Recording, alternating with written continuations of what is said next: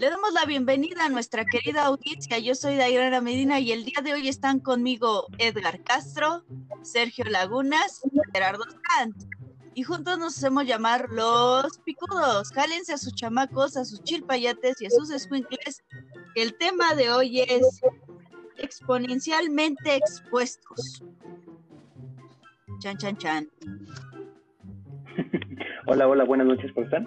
Buenas noches, ¿qué tal? Es un gusto volver a estar con ustedes en, esta, en este podcast eh, después de varios compromisos que tuve, pero bueno, ya estamos aquí nuevamente acompañándolos. Nada más para recordarles que al final del episodio vamos a mencionar a los ganadores de los retos pasados. Y el tema de hoy que vamos a ver entonces son las potencias y exponentes, ¿verdad? efectivamente. Así, así es. Vamos a empezar con la definición. Agarrado de un libro, el libro de matemáticas simplificadas del CONAMAT, la potenciación es la operación en la cual la cantidad llamada base debe multiplicar por ella misma las veces que lo indique el exponente. De lo anterior se define que a a la n es igual a a por a por a n veces, donde a es la base y n el exponente. Muy bien. Entonces, si estamos hablando de las potencias, ya saben que yo soy de, de las anécdotas. Yo me acuerdo de una anécdota muy conocida también, me imagino que todo lo que nos escuchan la, han de conocer, y es la siguiente. ¿Qué pasa si tenemos un tablero de ajedrez y por cada cuadrito vamos poniendo eh, un arroz en el primero, en el segundo cuadrito ponemos dos arroces, en el tercer cuadrito ponemos lo doble de 2, es decir, 4, y en el siguiente cuadrito volvemos a repetir lo doble del anterior y así, y así, y así, hasta que llenemos el tablero de, ajedrez completamente de puros granitos de arroz. Eh, si no mal recuerdo, creo que esto también se relaciona mucho con las potencias. Eh, si alguien de, de los aquí presentes se acuerde cómo podríamos obtener la cantidad de arroz, la cantidad de arroz por cada cuadrito que tenemos. No sé si haya una formulita.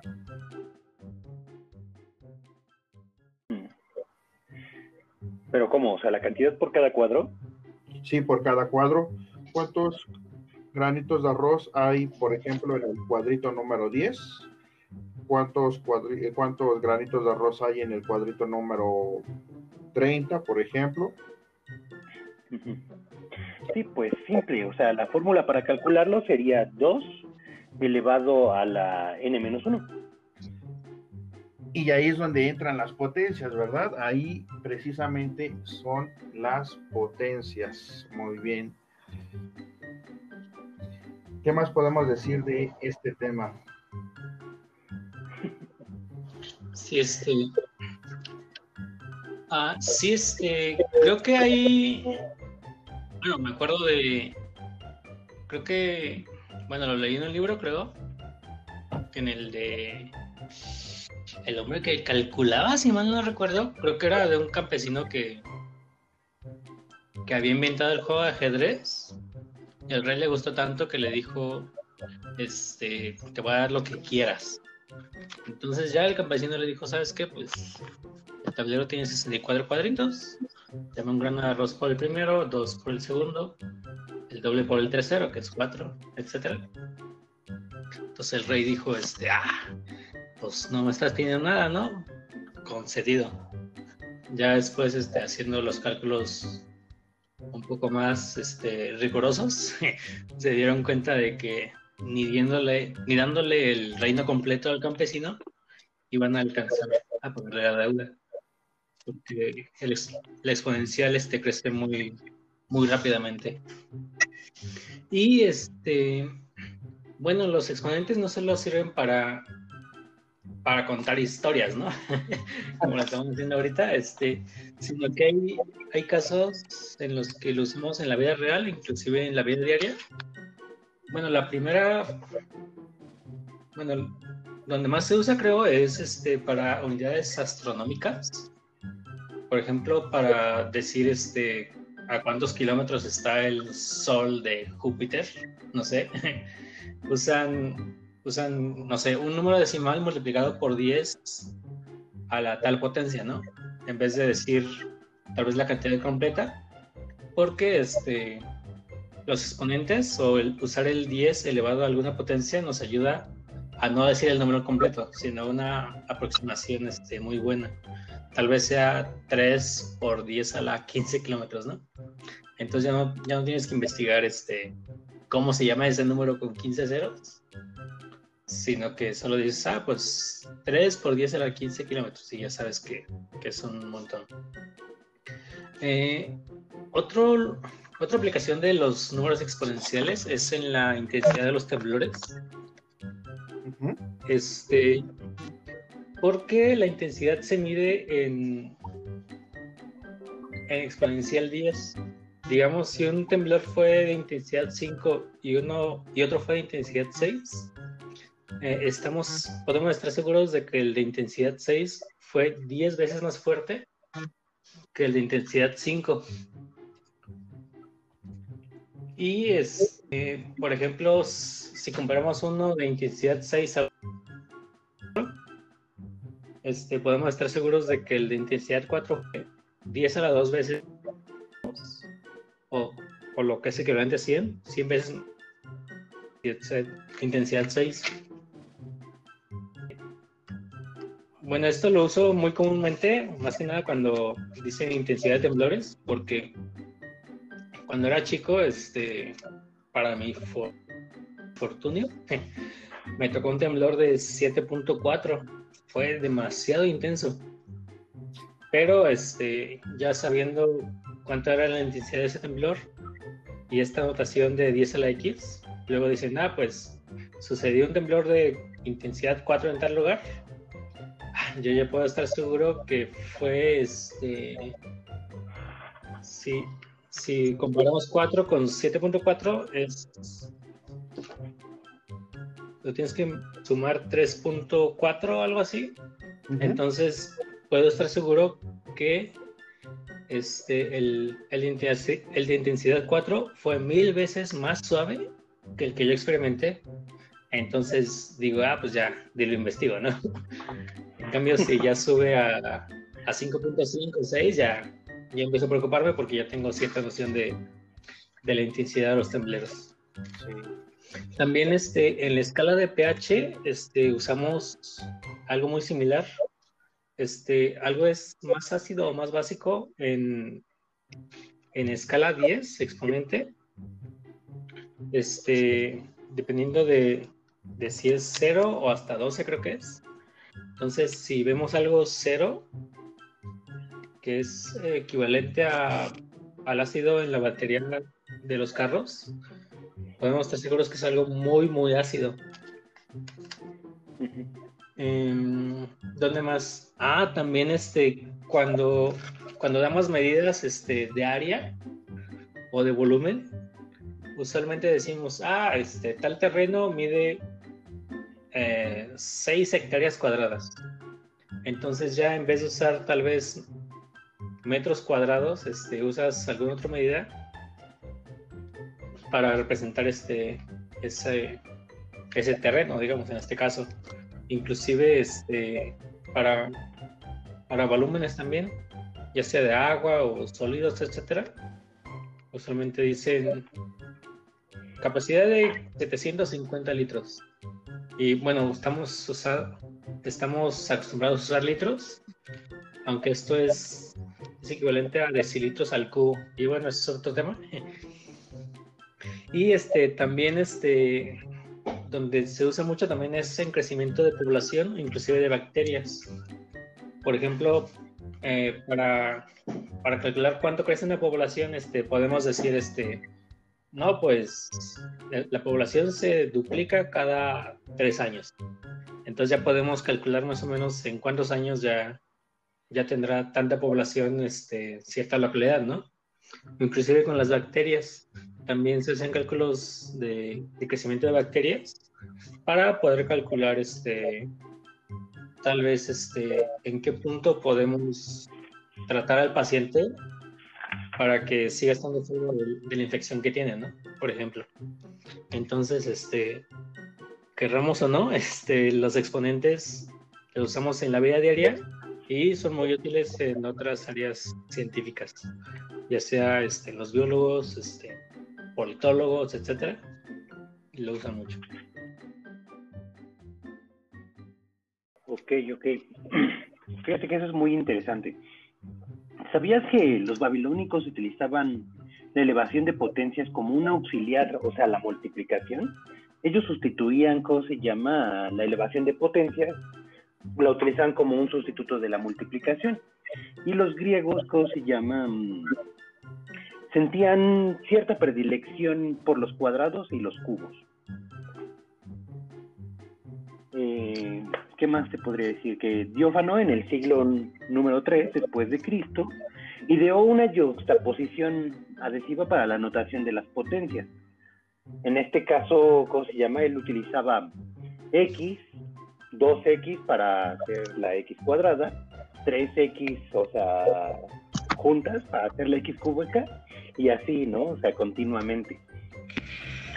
Y pues ¿qué te podría decir? Fue Renato Descartes quien introdujo la notación de x y x cuadrada, x cúbica, ¿cómo se llama? Para las potencias.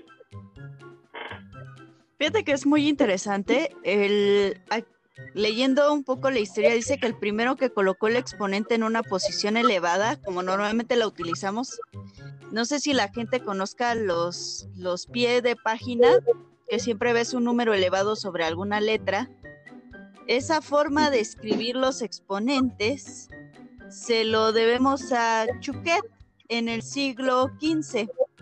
Sin embargo, lo colocaba directamente al coeficiente de modo que escribía 5x elevado al 2, ¿no? Al cuadrado. Lo escribía como 5 al cuadrado. En 1636, Jens Hume publicó una edición del álgebra de Viette en la que utilizó una notación prácticamente igual a la actual, algo que utilizaba números romanos. Entonces ponía, en vez de poner 5 elevado a la 2, lo escribía como 5x y i, o sea, los números romanos i, i. Y como ya lo habías mencionado, fue Descartes quien sustituyó en su obra de Geometry los incómodos números romanos por los indoarábigos, como normalmente los manejamos, que son el 2, el 3, etcétera. No deja de ser curioso, sin embargo, que para la potencia cuadrada no utilizaba la notación elevada, sino que seguía escribiendo como muchos hasta ese entonces, entonces ponía dos veces la X. Sí, de hecho eso es muy interesante, yo también lo había notado hace un momento.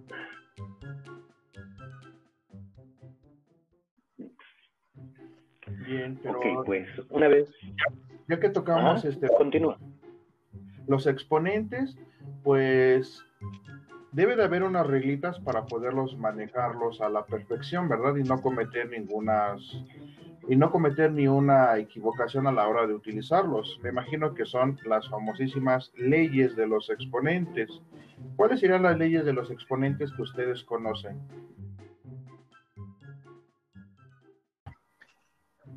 Bueno, este, tal vez para abrir este me arreglo, me acuerdo de la regla del producto y multiplican y ambos números tienen un exponente y tienen la misma base, se le dice. Este, para calcular el producto solamente sumamos los exponentes. Recordemos que base vendría siendo el 2. Digamos, para 2 a la 5. La base sería 2 y el exponente sería el 5. Entonces, por ejemplo, si multiplicamos 2 a la 3 por 2 a la 4, en vez de hacer el cálculo de 2 a la 3 y luego el cálculo de 2 a la 4 y luego multiplicamos estos dos números, por ejemplo, tal vez es más sencillo sumar los exponentes. 2 a la 3, 2 a la 3 más 4 es igual a 2 a la 7 y ya tenemos el 128. Este, ¿qué más? Esto se da porque la exponenciación es eh, la multiplicación, bueno, como dijimos al principio, este, la multiplicación de un número por sí mismo tantas veces diga el exponente. Entonces, si multiplicamos 2, 3, el 2 por sí mismo tres veces, luego lo multiplicamos el, por el 2 por sí mismo cuatro veces, pues al final podemos juntar estos dos productos y al final tenemos el número 2 multiplicado. Entonces ya esta, esta ley nos sirve para hacer, digamos, de una manera más rápida. Ah, mira, eh, en el caso de, las de las leyes de la potenciación, lo que podríamos decir es que son tres. Podríamos decir es la ley de la uniformidad, la ley de la monotonía y la ley distributiva. En este caso, cuando nosotros hablamos de la potenciación, eh, la ley conmutativa no siempre se cumple. Pues hay casos, por ejemplo, en el caso de 4 elevado a la 2, todos sabemos, o sea, que son 16. Pero si, el, si hacemos, o sea, utilizamos propiedades conmutativas, en este caso tenemos que, ¿cómo se llama? 2 elevado a la 4 es igual a 16. En este caso, o sea, sí se cumple, ¿no? Pero, por ejemplo, en casos como en 5 elevado a la 3, tenemos que 125, pero si, o igual, o sea, conmutamos, o sea, estos números, tendríamos 3 elevado a la 5, que en este caso sería 243. Entonces, en ese punto, pues la ley no se cumple. ¿Están de acuerdo? Sí. Ahora, por ejemplo, tendríamos la ley de la uniformidad, que el enunciar, eh, bueno, que esta ley se puede enunciarse de dos modos equivalentes, ¿no? Cualquier potencia de un número tiene un valor único que siempre es igual. Para este caso, pues volveríamos a tomar el ejemplo de 2 elevado a la 2, que en este 4, digo que en este punto siempre nos da 4. En el caso, o sea, de 5 elevado a la 3, siempre nos va a dar 3. Puesto que son números iguales eh, y son del mismo número, se verifica que si son dos miembros de una igualdad y que se elevan a una misma potencia, que resulta ser otra igualdad, ¿no? Ahora, en el caso de la ley distributiva, la potenciación es distributiva respecto nada más a la multiplicación. Eso es algo, o sea, que necesitamos, o sea, recordar. Y en el caso de que sea una división exacta. No sé si tienen algunas dudas o algo así. A lo mejor podríamos, ¿cómo se llama? Poner algún otro ejemplo. sí, ah, yo tengo una duda. ¿Qué pasa si tuviéramos que elevar un número cualquiera, un número real, elevado a la cero potencia? ¿Qué significa un número elevado a la cero potencia? Un número elevado a la cero potencia. Bueno, siguiendo con los pues, teoremas, es igual a 1, exceptuando en el caso del cero y del infinito, que son casos particulares. Yo creo que ya se está este, extendiendo bastante este capítulo. Yo considero que para la siguiente sesión podamos este, ondar un poco más con los teoremas y con los ejemplos, aterrizar un poco más lo que dijo Pinacho de lo de la multiplicación de la base con diferente exponente y dar ejemplos de lo mismo.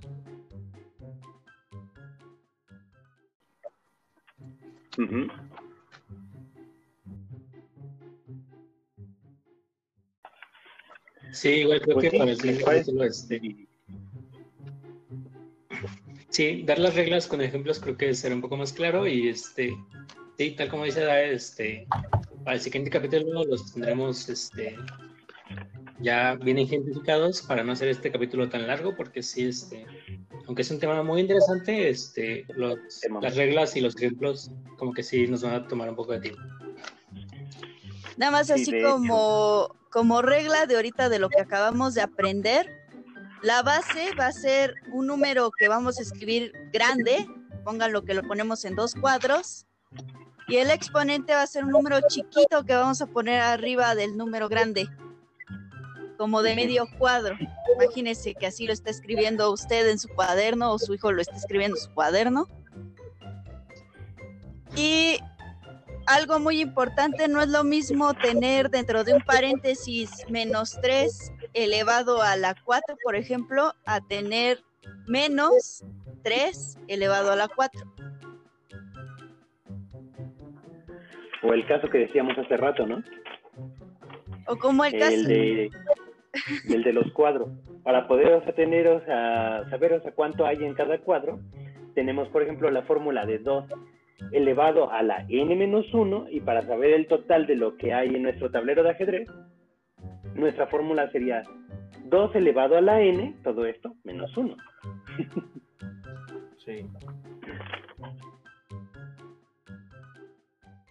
Y ya este, vamos a mencionar a los ganadores de nuestros retos en la- nuestra página de los picudos en Facebook.